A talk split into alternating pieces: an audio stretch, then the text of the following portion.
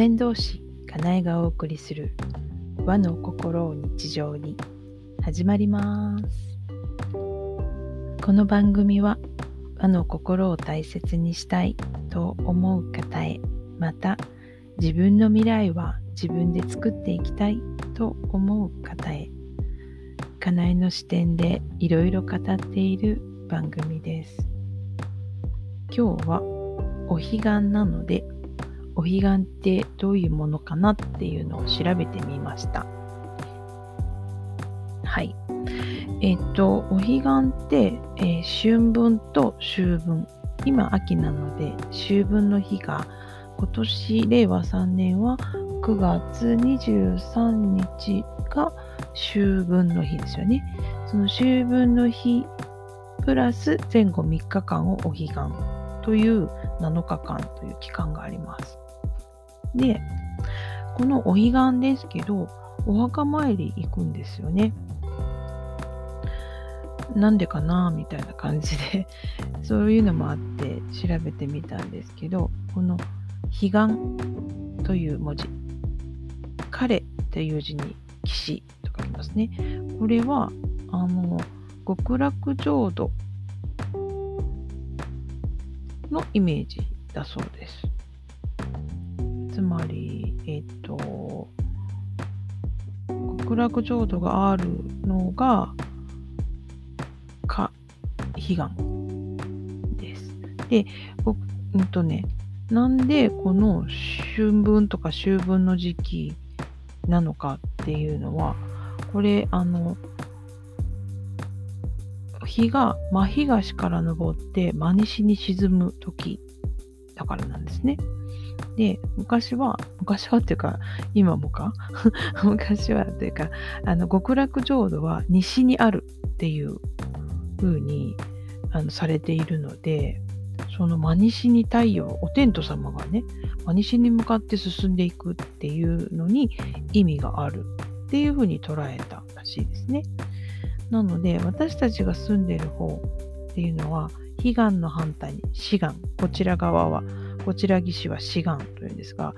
あの煩悩にまみれた私たちが今いる志願から、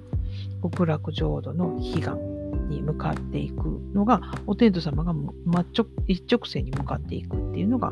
このお彼岸の中日なわけです。でね、あの、まあ、もともとは、あの、作物が豊作になりますようにって言って、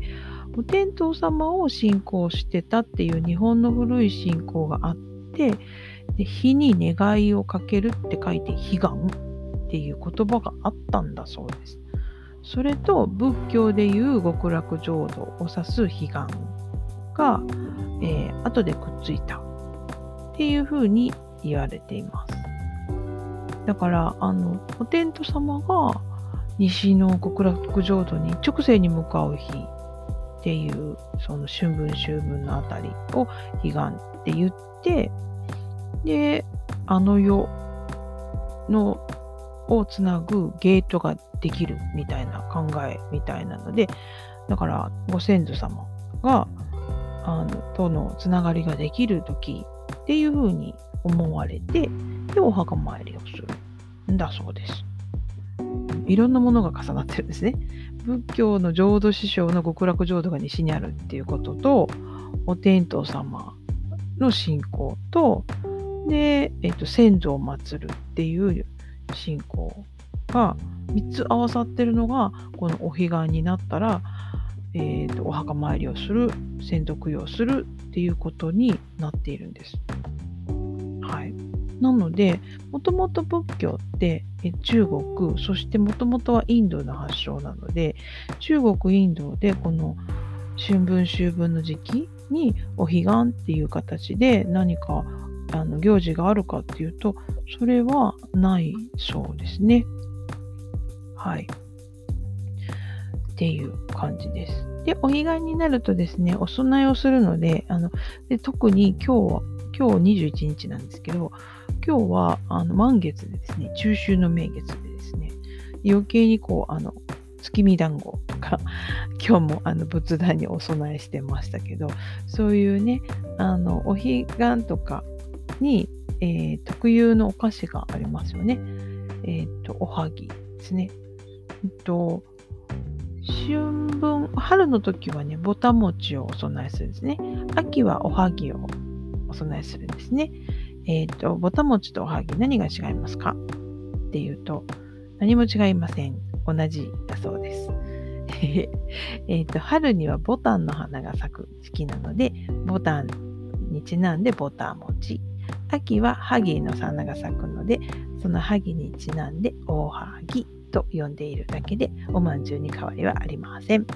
というボタン餅とかね、変わりはないですよっていうことでした。はい。まあ、今日もお墓参り、父の母参りに行ってきました。で、結構ゴシゴシゴシゴシお墓をきれいにしてですね、あの、帰ってきましたっていうところで、なんか日本って仏教だけではないですね。神道だけでもないですね。もともとあるお天道様を拝むとか、先祖を拝むとかっていうものが、やっぱりうまい形いい形でずっと残ってきているっていうのが本当の和の心なんだろうなって思います今日はお彼岸のお話でした。こんな感じですかね。はい。あなたは今日はどんな風に過ごされましたか？お彼岸のうちにお墓参りとかされましたかね？はい。ではまた。先導しかなえでした。